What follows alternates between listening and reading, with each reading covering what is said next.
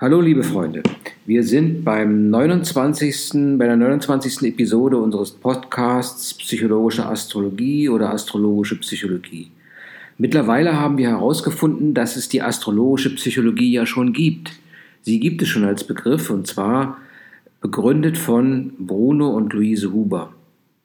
So haben wir uns auch gleich die Bücher besorgt und eines der grundlegenden Bücher für mein Verständnis oder einfach für, die, für das Verständnis der astrologischen Psychologie sind die, ist das Buch von den beiden über die astrologischen Häuser. Unvorstellbar, hier geht es um den Menschen und seine Welt. Ähm, man kann wirklich jedes Wort, eigentlich bräuchte man das Buch nur abzulesen, aber ich werde trotzdem versuchen, auf der Grundlage meiner Notizen das zusammenzufassen, was ich von dem, ähm, von, von ihrem ähm, System der astrologischen Häuser verstanden habe. Was sind also diese Häuser in der astrologischen Psychologie? Die Häuser können durchaus verhaltenspsychologisch betrachtet werden. Sie sind ein Bezugssystem zur realen Welt. Sie zeigen psychologische Prozesse, die zwischen jedem einzelnen Menschen und seiner individuellen Umwelt stattfinden. Dazu muss man sich das Horoskop noch einmal vor Augen führen und das Horoskop als ähm, Welt des Individuums, des Menschen sehen. Es gibt einen inneren Kreis, dieser innere Kreis ist der Wesenskern, der von den Aspekten oder von irgendwelchen Planeten oder ähnlichem nicht berührt wird. Dann sieht man in einem Horoskop um diesen Wesenskreis, Wesenskern herum die Aspektstruktur, die so etwas wie einen Schaltplan, ein Reaktionsmuster darstellt und letztendlich das Bewusstsein des Menschen widerspiegelt. In dann in dem ähm, nächst, der nächstfolgenden Stufe bewegen sich die Planeten. Und die Planeten sind Fähigkeiten und Eigenschaften grundsätzlicher Art. Sie sind die Lebensorgane des Menschen im Horoskop. Es folgen die Zeichen, also der innere Ring, die Zeichen oder die Tierkreiszeichen, geben den individuellen Organen, also diesen Planeten, eine natürliche Prägung. Und ähm, damit sie letztendlich zu einer Energiequelle werden im Leben und die, ähm, die Zeichen spiegeln oder geben die hereditären, die ererbten Anlagen, Anlagen wieder. Sie vermitteln die Anlagen den Planeten, also den ähm, den Fähigkeiten und Eigenschaften. Und als etwas größerer Ring, den umfassenden Ring, sind die Häuser zu verstehen, und zwar das Häusersystem, das wiederum die Umwelt äh, abbildet, äh, die auf den Menschen einwirkt. Und natürlich auch, da es ein Wechsel, wechselseitiges System ist, äh, wie der Mensch auf sie reagiert. Es geht dabei um, um Lebenssituationen, die ähm, ähm, vorhanden sind. Und zwar äh, letztendlich um Wechselwirkung zwischen dem innersten Kern, den Wesenskräften, also den Funktionsorganen, den Planeten, den Tierkreiszeichen als kosmische Stimulatoren. Die Tierkreiszeichen sind im Kosmos gelagert. Sie sind sozusagen etwas, was unabhängig von uns, außerhalb von uns existiert, genauso wie die Planeten, nur ähm, sind die Planeten als Funktionsorgane zu verstehen, die von den Tierkreiszeichen entsprechend stimuliert werden. Das alles macht den ganzen Menschen aus. Hinzu kommen eben auch die verschiedenen Lebensbereiche, die von den Häusern repräsentiert werden. Dies kann man auch gleichzeitig in Verbindung bringen mit den Stufen der Erkenntnis. So geht es erstmal um die Selbstbeobachtung, um eine Symptombeschreibung, äh, um das Schicksal, wenn man das Schicksal nicht voll verstanden hat, dann kommt es zu einer gewissen Erkenntnis äh, formaler Gegebenheiten. Man beschreibt äh, vielleicht eine Ursache eines gewissen Symptoms und, ähm, und aber vom Häusersystem mm, wird dann in das Zeichensystem äh, mit Hilfe der Planeten eingewirkt. Und ähm, wesenstypische Strukturen sind dann demzufolge nicht mehr außerhalb, sondern in uns. Es ist also so etwas wie eine ähm, Verbindung zwischen dem Außen und dem Innen, die von dem Häusersystem ausgehen über, den, äh, über die Zeichen, also das, die Tierkreiszeichen und die Planeten in den inneren Wesenskern gehen. Und dieser Prozess führt zu einer Selbstbewusstwerdung und zu einer Herausbildung des Selbstbewusstseins, indem man eine gewisse Distanz findet zu dem Gebundensein oder den Verbindlichkeiten in dieser Welt. Dabei spielen die Planeten eine Rolle, weil, jedes, weil für jeden Menschen die Planeten an einer anderen Stelle stehen und auch in gewissen unterschiedlichen Beziehungen stehen. Die Selbsterkenntnis, die dabei äh, verstanden oder entsteht, ähm, äußert sich als gewisse Freiheit im innersten Wesenkern, Wesenskern. Und erst wenn diese Freiheit erfahren wird, kann es zu einer Selbstveränderung kommen, kann man halt nach dieser Erkenntnis, nach dieser Selbsterkenntnis auch mit seinem Willen eine Selbstveränderung ähm, hervorrufen. Also es geht in die, die vier Stufen der Erkenntnis sind Selbstbeobachtung, dann sich selbst bewusst werden, woran es liegt, dann zu einer Selbsterkenntnis kommen und dann eine Selbstveränderung vornehmen. Und dabei äh, gibt das Horoskop immer wieder einen Fixpunkt, mal einen fixen Bezugspunkt. Das Horoskop ist identisch oder reflektiert meinen Geburtspunkt, also die Situation äh, des, äh, des Sternenhimmels äh, bei meiner Geburt. Wir genießen, und wenn wir das erreicht haben, über Selbstveränderung, wir genießen dann die Freiheit und die Distanz zur Gebundenheit. Und das bildet letztendlich den Willen heraus. Einmal diese positive Erfahrung gemacht, stärkt den Willen, diese positive Erfahrung immer wieder hervorzurufen. Und diese positive Erfahrung stärkt den freien Willen, den freien Willen, um eigene Ziele zu setzen, eigene Interessen ähm, mit dem Ganzen ins Über, in Übereinstimmung zu bringen. Oder auch Entscheidungen zu fällen, die in Einklang stehen oder das Innere und das Äußere in Einklang bringen. Das war mehr eine theoretische Einführung nun. Die zwölf Häuser geben die Stellung der Planeten und den Zeichen auf der Horizontebene des Geburtsortes an. Und zwar zu dem Zeitpunkt der Stunde der Geburt steigt im Osten ein Punkt auf und dieser Punkt wird als die Spitze des ersten Hauses oder als Aszendent bezeichnet. Ihm genau gegenüber am Westhorizont liegt der DC, der gegen der Deszendent. Und ähm, diese beiden ähm, bilden eine Linie und äh, vertikal zu dieser, zu dieser Linie steht der höchste Punkt, der Medium Zoeli und das ist dann der, die Himmelsmitte sozusagen und der tiefste Punkt es wäre die Himmelstiefe. So hat man also den Aszendenten, den Deszendenten, die Himmelsmitte oder die Himmelshöhe und die Himmelstiefe. Die Kardinalhäuser, und nun kommen wir schon etwas in, die, in das Häusersystem hinein, die Kardinalhäuser stehen mit den Spitzen immer im AC, im Aszendenten, Deszendenten, ähm, im äh, ähm, in der Himmelsmitte und in der Himmelstiefe. Also das erste, vierte, siebte und zehnte Haus sind in dem Falle kardinale Häuser. Die Häuser als solche bilden das irdische Bezugssystem ab, also meine Umwelt, in die ich hineingeboren bin, die Bühnen, auf denen mein Leben letztendlich stattfindet oder die Lebensbereiche und die Zeichen als solche liefern ein kosmisches Bezugssystem und ähm, damit eine Verbindung, eine Verbindung äh, zum Kosmos. Die Zeichen sind außerirdisch, kosmisch, ähm, sie stehen als äh, Energiequelle jedem Menschen zur Verfügung. Sie sind einfach da. Die Häuser hingegen ähm, teilen den irdischen Raum um den Geborenen, also um den Menschen herum, ähm, individuell auf. Also es hat einen ortsgebundenen Charakter. Die Häuser sind nicht immer gleich, auch wenn man zur gleichen Zeit geboren wurde.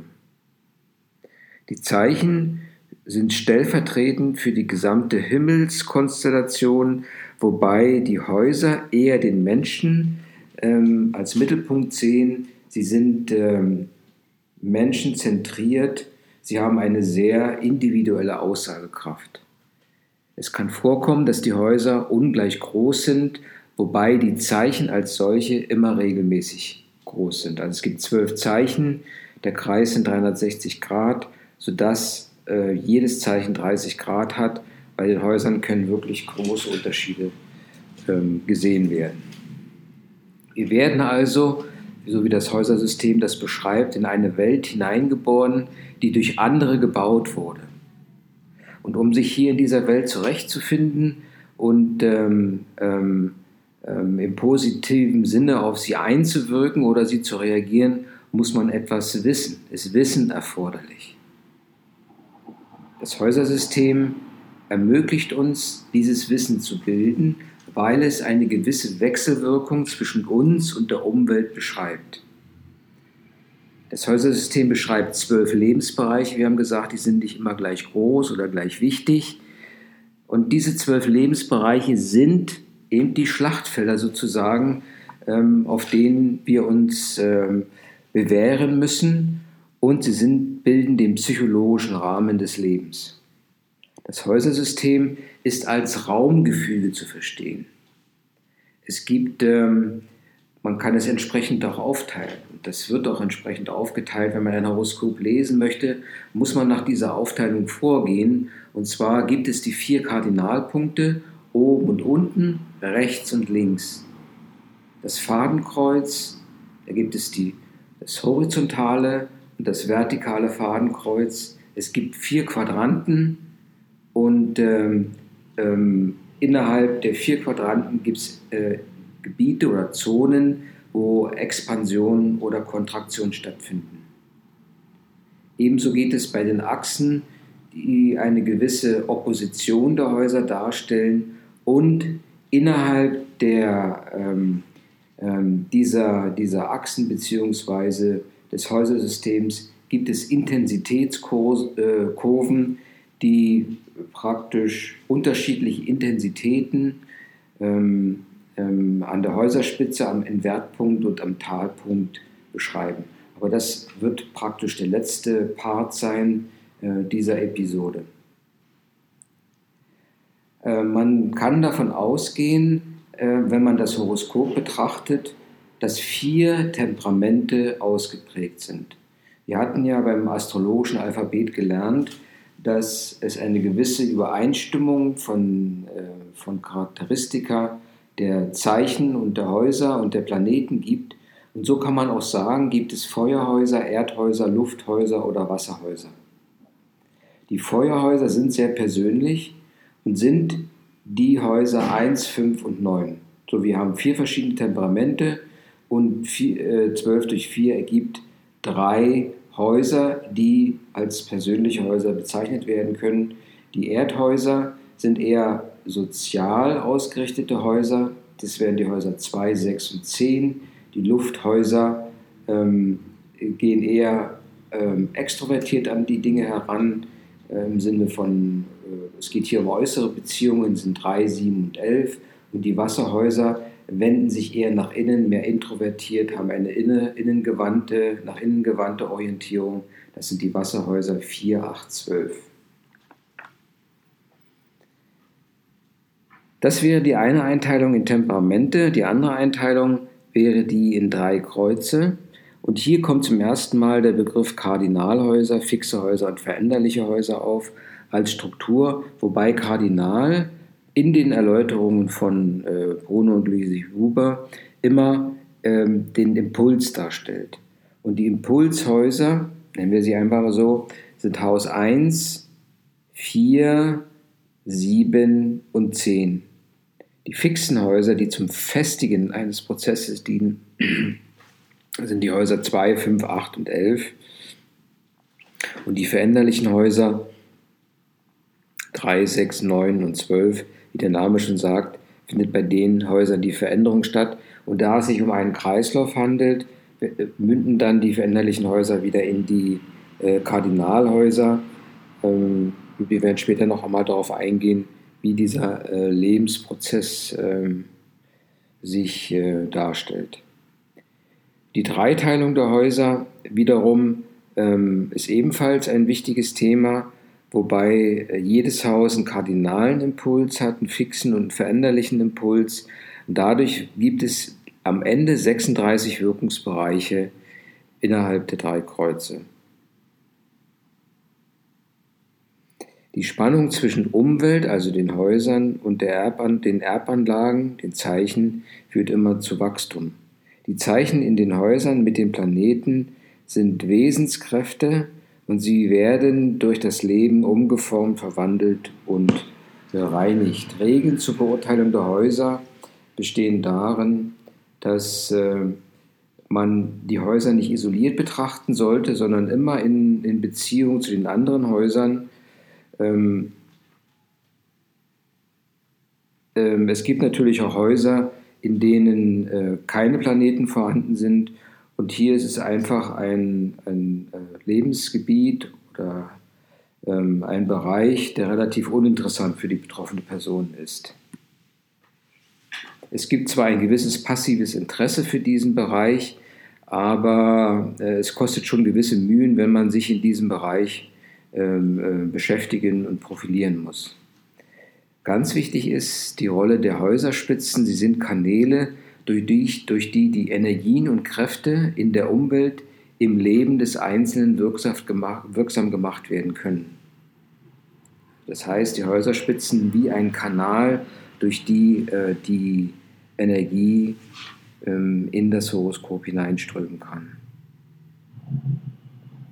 Es gibt eingeschlossene Zeichen, also Tierkreiszeichen, die keine Häuserspitze haben. Ähm, dann wirken hier die Energien nicht direkt und die Planeten können als Instrumentarium nicht voll eingesetzt werden. Es gibt natürlich immer die Möglichkeit, dass Planeten eingesetzt werden können, aber da jetzt keine direkte Wirkung, ähm, also es zu keiner energetischen Verbindung mit dem Wesenskern kommen kann, ähm, ist, der, ist der Effekt geringer. Auf der anderen Seite gibt es natürlich auch Zeichen mit zwei Häuserspitzen und hier verdoppelt sich einfach die, ähm, die, die Energie, die fließen kann. Es ist voll aktiv tätig, manchmal kann es sogar zu einer Energieverschwendung kommen. Das Häusersystem als solches in seiner Interpretation ähm, ist sehr nützlich, wenn es darum geht, den Beruf äh, zu finden, zu analysieren oder einfach ähm, zu betrachten, ähm, gibt es im Aspektgefüge Lücken, dann kann es sein, dass äh, Umwelteinflüsse, die von den Häusern kommen, bis ins innere Wesen eindringen können. Denn Aspekte können das Innere auch schützen. Ja? Sie können sich praktisch querlegen, sodass die Energien, die über den Planeten vom Haus her auf das Innere einströmen, abgeblockt werden. Jeder, hat, jeder Mensch hat diese Energien oder erlebt diese Energien und nur, ähm, nur die Energien können äh, unterschiedlich frei funktionieren und können aber auch ähm, vom eigenen System blockiert werden. Ein Beispiel dafür ist die Sonne. Die Sonne ist das vitale Prinzip und verkörpert das Selbstbewusstsein und äh, auch die entsprechende mentale Ich-Funktion. Der Unterschied zwischen Sonne und Aszendent besteht darin, dass der Aszendent der Ort des Ichs, des Ichs ist.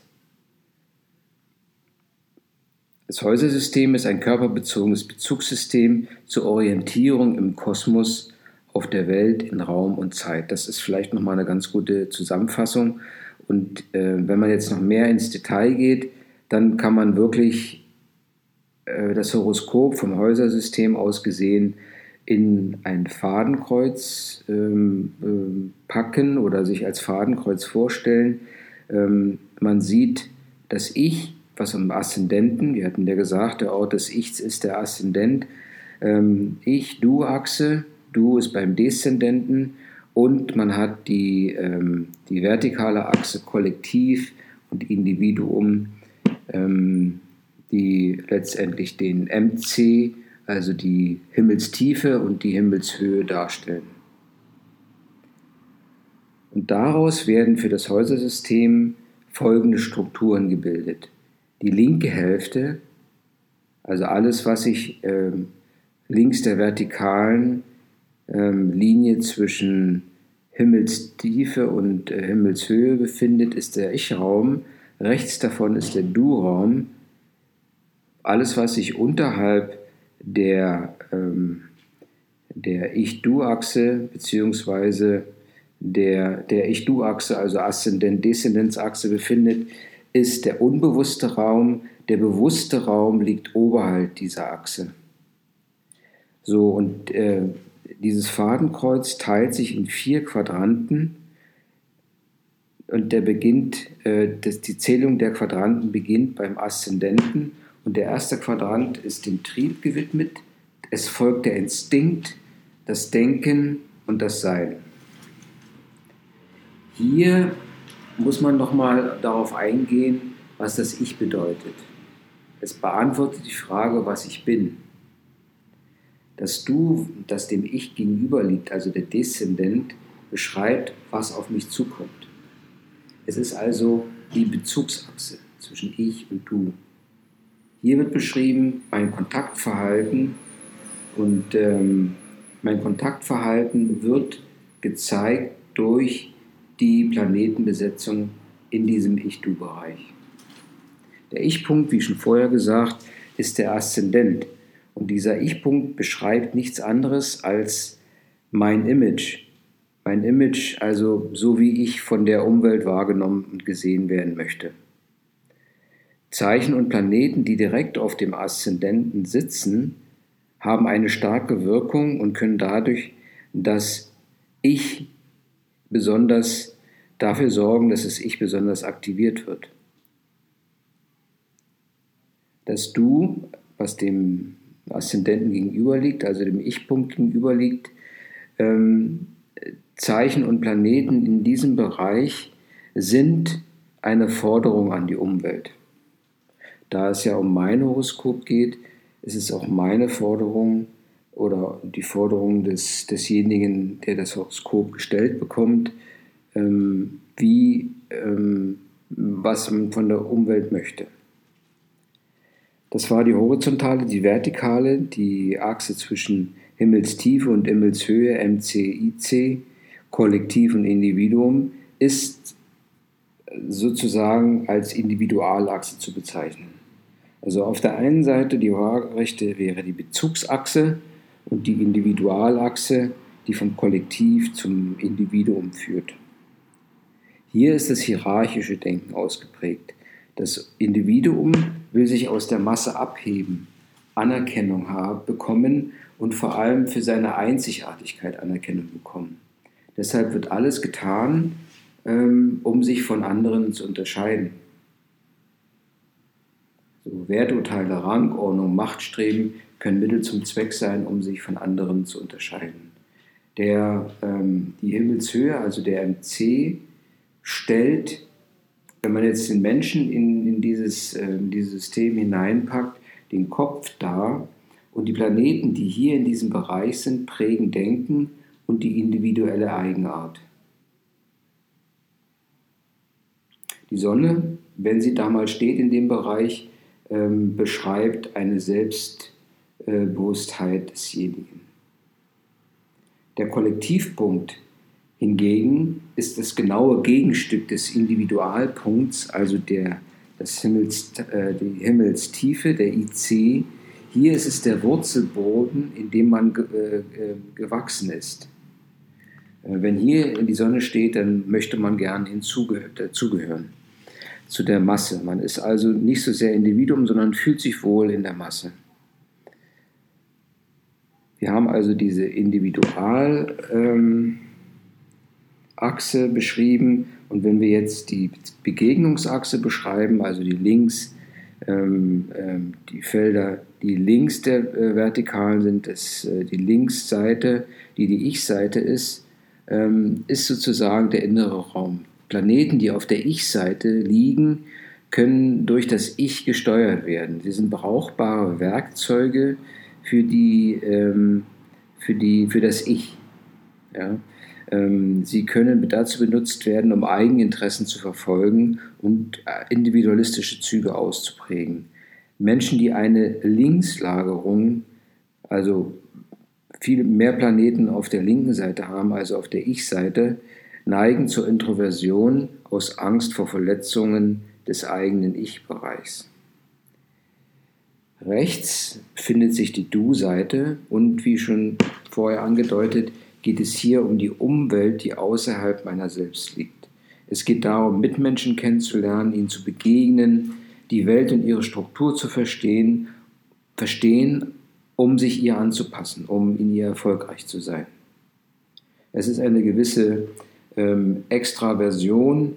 Ähm, die Planeten auf der Du-Seite werden benutzt, um Kontakt auch mit der Welt aufzunehmen. Eine etwas stärkere Rechtslagerung zeigt, ob wir die Anforderungen der Welt erfüllen können oder an ihnen zerbrechen können. Wir hatten gesagt, dass die untere Hälfte das Unterbewusste ist und die obere Hälfte das Bewusste. Und im, ähm, in der unteren Hälfte sind eben die beiden ähm, Quadranten 1 und 2, die Trieb- und Instinktmechanismen. Die Planeten, die in der unteren Hälfte liegen, sind schwer für bewusste für bewusstes Handeln einzusetzen.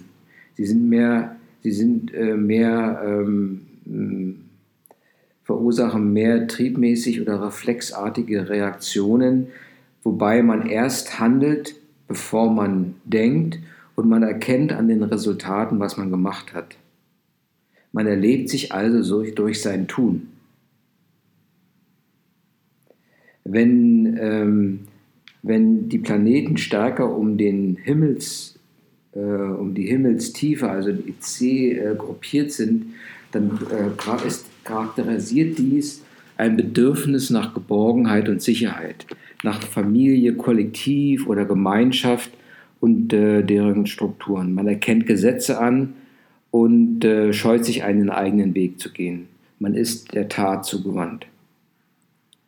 Die untere Hälfte ist also sehr in einem unterbewussten Bereich. Man hat dort den, den, den, das Bedürfnis, geschützt zu werden. In der oberen Hälfte ist man sich dann schon etwas bewusster geworden und ähm, man hat Eindrücke wahrgenommen, erfasst, versucht sie zu erkennen, ähm, zu verarbeiten ähm, und ähm, entsprechend ähm, Schlüsse daraus zu ziehen und vorausdenken, zu planen und zu handeln. Das Ich bewegt sich eher bewusst und die Ich-Wahrnehmung ist nicht mehr von unbewussten Reflexen abhängig. So, das heißt, dass gewisse Handlungen nach einer gewissen Reflexion vorgenommen werden. Also der Lernprozess ist wahrscheinlich stärker ausgeprägt oder der Abstraktionsprozess in der oberen Hälfte des, äh, äh des Horoskops. Die Planeten hier ähm, können dazu beitragen, eine größere Selbstsicherheit zu bekommen und in der Welt bewusst zu funktionieren. Das kann durchaus auch Theorien mit hervorbringen. Ähm, auf alle Fälle geht es, ähm, wenn man jetzt mehrere Planeten in dem oberen Bereich hat, dann ist das eine Ausprägung für selbstbewusste Persönlichkeiten mit einem Streben nach selbstständiger Aufgabe in ihrem Leben.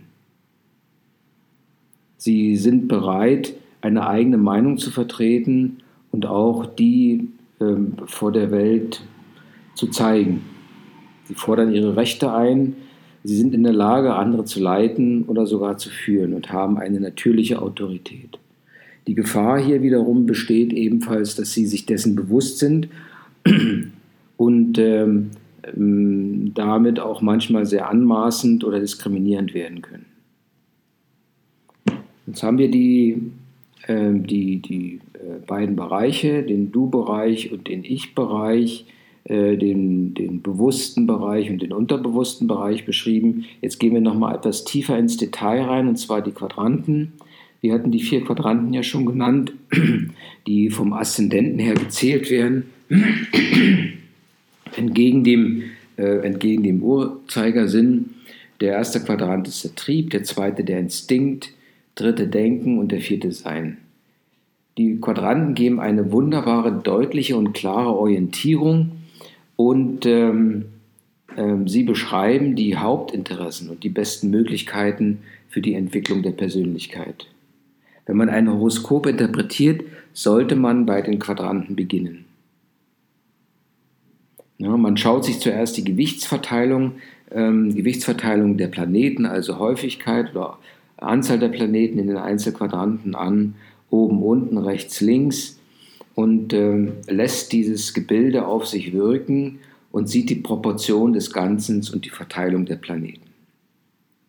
Im ersten Quadranten, wie schon beschrieben, ähm, kommt der Trieb zur Geltung. Es ist eine gewisse Ich-Behaarung, wobei es hier um Erbanlagen und Konstitutionen geht. Der erste Quadrant bezieht sich auf die Häuser 1 bis 3.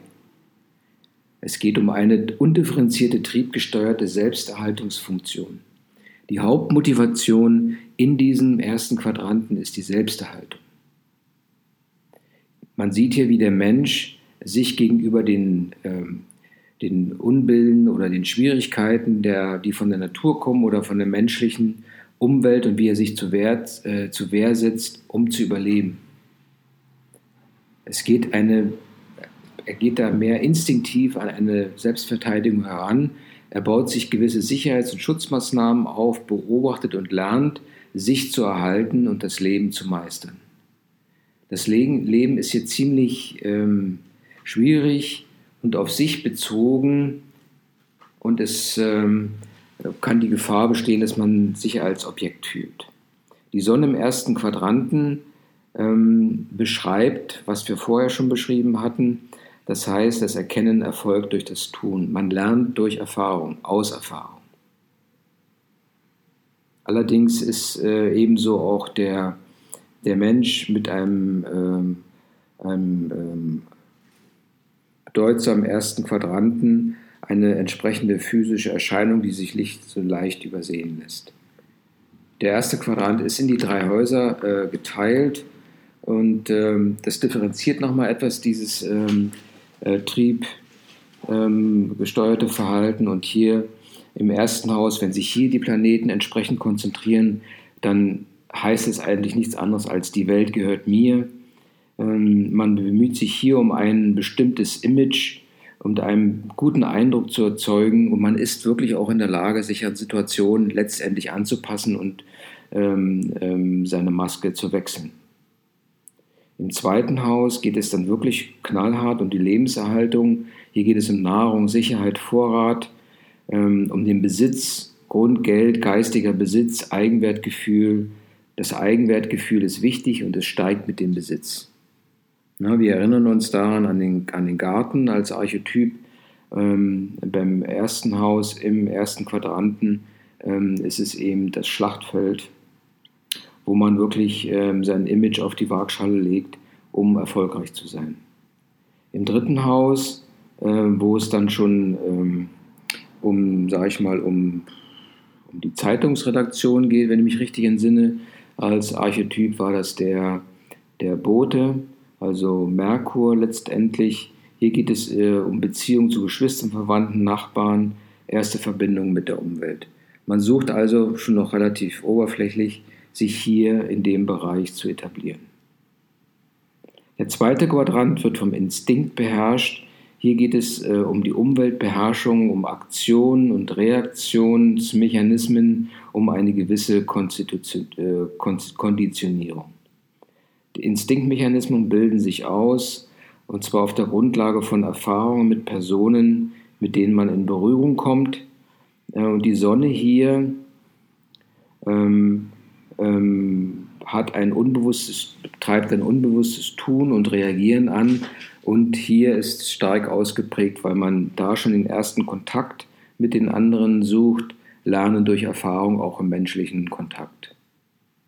Ja, man kommt dem Du näher, man hat äh, gewisse, ähm, äh, gewisse Erfahrungen gemacht und man lernt ähm, dadurch immer besser mit dem Du ins, in Kontakt zu geraten. Ja, es entspricht praktisch äh, der zweite Quadrant, das war eine Zusammenfassung, äh, gliedert sich in das vierte, fünfte und sechste Haus. Das vierte Haus ist das Haus ähm, des, äh, des Krebses ähm, der ja doch äh, den Mond hat und doch eine sehr emotionale und ähm, auch teilweise zurückgezogene ähm, Figur darstellt. Mein Home is my castle im weitesten Sinne. Und so prägt sich das eben aus, dass das Elternhaus eine wichtige Rolle spielt und auch als äh, ursprüngliches Nest, als Nest. Unsere Vorstellung äh, wird dadurch geprägt, wie unser eigenes Heim durchaus mal aussehen könnte. Häuslichkeit und Privatleben, Beziehung zur eigenen Familie und Kollektiv, dies sind Werte, die im vierten Haus eine durchaus große Rolle spielen. Im fünften Haus, da haben wir wieder den Thronsaal, der Löwe, ähm, der Archetyp hier, der, ähm, der König, ne, mit, dem, mit dem Sonnenhintergrund sozusagen. Ähm, hier ähm, geht es wirklich ähm, sehr aktiv um das Sammeln eigener Erfahrungen und sich auszuprobieren. Es ist das Haus der schöpferischen Kräfte, der Künste, durchaus auch der Spiele der Liebe und der Kinder. Das sechste Haus hingegen, was jetzt noch weiterhin äh, vom Instinkt gebunden ist, äh, kommt jetzt dem ähm, noch stärker in Kontakt mit Du und das kann durchaus schon mal in die Richtung Existenzkampf gehen, ähm, Unterwerfung ähm, mit der Notwendigkeit, ähm, sich mit den Notwendigkeiten des Lebens ähm, abzufinden und auch ein bisschen die Fehler, die vielleicht ähm, durch, das, durch die schöpferischen Kräfte im fünften Haus äh, verursacht wurden, wieder gut zu machen. Hier geht es darum, einen Platz im Leben zu finden, seine Marktlücke, seine Marktnische zu finden, wo man sich entsprechend profilieren kann. Also typisch für die Jungfrau hier das Büro, die Buchhaltung hatten wir gesagt als Archetyp ähm, die, äh, die entsprechende der Buchhalter. Beim dritten Quadranten, jetzt bewegen wir uns in den Bereich ähm, des äh, Bewussten, immer in den bewussten Bereich, äh, der erste Bereich des Denkens. Hier geht es um die Erkenntnis, eine Lebenserstellung und eine bewusste Anpassung an die Gegebenheiten. Man zeigt, was wir selbst zu tun versuchen und interessiert, äh, wozu uns, wofür wir fähig sind und was wir gelernt haben, um der Umwelt gerecht zu werden. Das ist der Bereich der Erkenntnis objektiver Gesetze, geformter Denksysteme, ähm, eigentlich überpersönliche Ideen. Na? Wenn hier die Sonne in dem, äh, das wäre ähm, der dritte Quadrant ist vom siebten bis neunten Haus entsprechend repräsentiert, ähm, wenn die Sonne hier in diesen ähm, Häusern steht, dann geht es darum, sich selbstbewusst zu werden, sein Wirk, seine Wirkung nach außen entsprechend wahrzunehmen und auch ein gewiss nach außen aufzutreten, ne? dass man sein Bewusstsein zeigt und entsprechend eine gewisse Extraversion äh, präsentiert. Und wie schon gesagt, der dritte Quadrant enthält das siebte, achte und neunte Haus. Im siebten Haus geht es ganz eindeutig um das Du. Das Ich steht in den ähm, Gegenüber und äh, wir beginnen mit der bewussten Anpassung durch die Arbeit an uns selbst und am eigenen Ich. Also die Waage, beziehungsweise ich tanze mit dir in den Himmel hinein.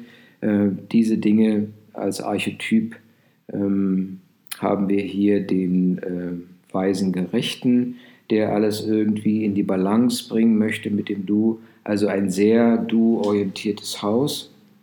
Äh, beim achten Haus geht es dann um die Anpassung an die Wirklichkeit.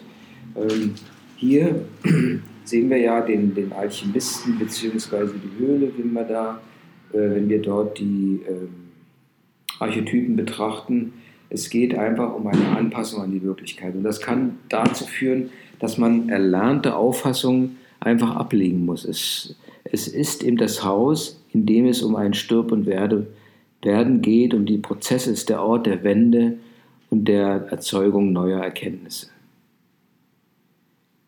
Im neunten Haus hingegen sind wir schon ziemlich nah dran an, dem, an der Himmelshöhe, am Himmelsscheitel, am Gipfel, am, äh, wie man es bezeichnen möchte.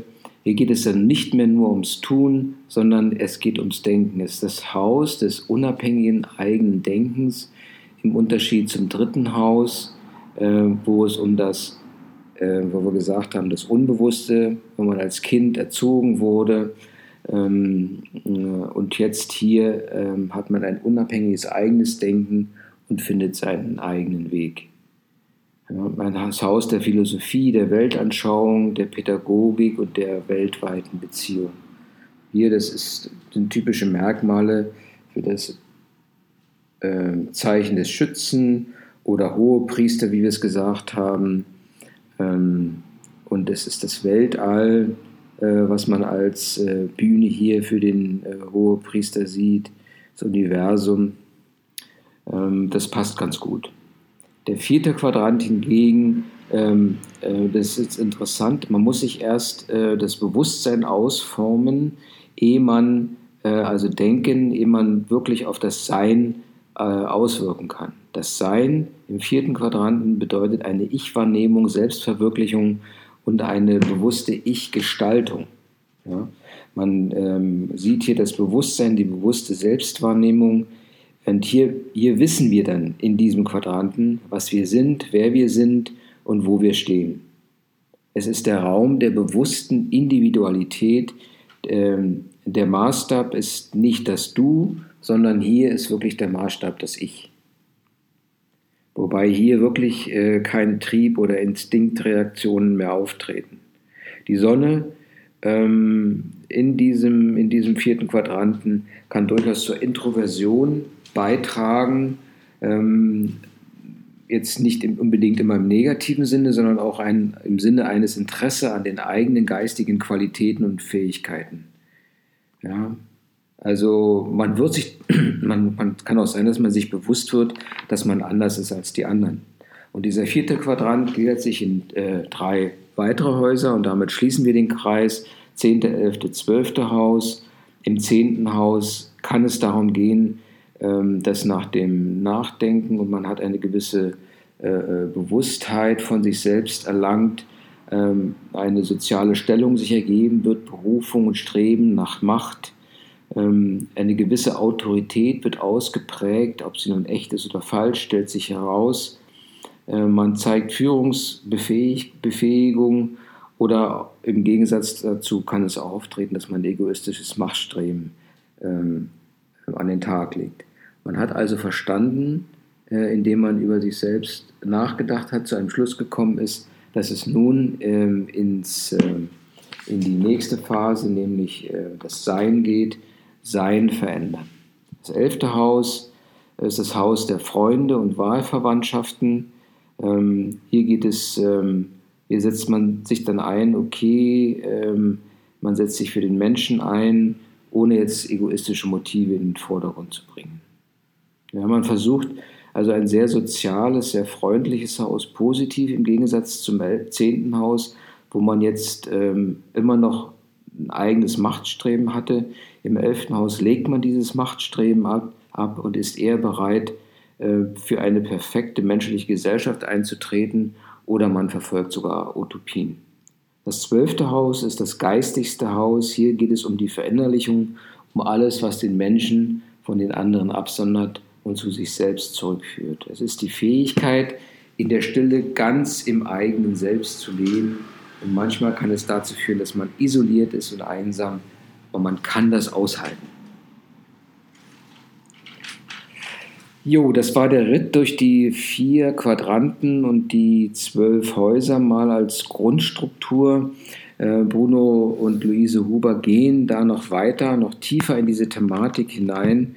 Ähm, ich möchte das auch tun. Der Podcast kann sein, wird ziemlich lang. Ähm, vielleicht sollte man hier erstmal eine Pause machen. Ich danke dir. Wir nennen das jetzt erstmal die 29. Episode des Podcasts Astrologische Psychologie oder Psychologische Astrologie. Ähm, das ist sozusagen der erste Teil. Der zweite Teil folgt auf dem Fuße es ist doch eine sehr gepackte Theorie, die hier angeboten wurde, ähm, die wirklich ähm, eine sehr interessante Struktur aufzeigt des Horoskops. Für denjenigen, der ein Horoskop lesen will, ist es wichtig, dass er sich die vier Quadranten ansieht, die Situation, die Lage der Planeten in den vier Quadranten, dass er weiß, dass es einen, einen, unter, einen unbewussten Bereich und einen bewussten Bereich gibt Und die beiden Quadranten im unbewussten Bereich sind Trieb und ähm, äh, Trieb und äh, Instinkt. Ähm, dann geht es weiter ins Denken und ins Sein als die Bereiche, als die bewussten Bereiche.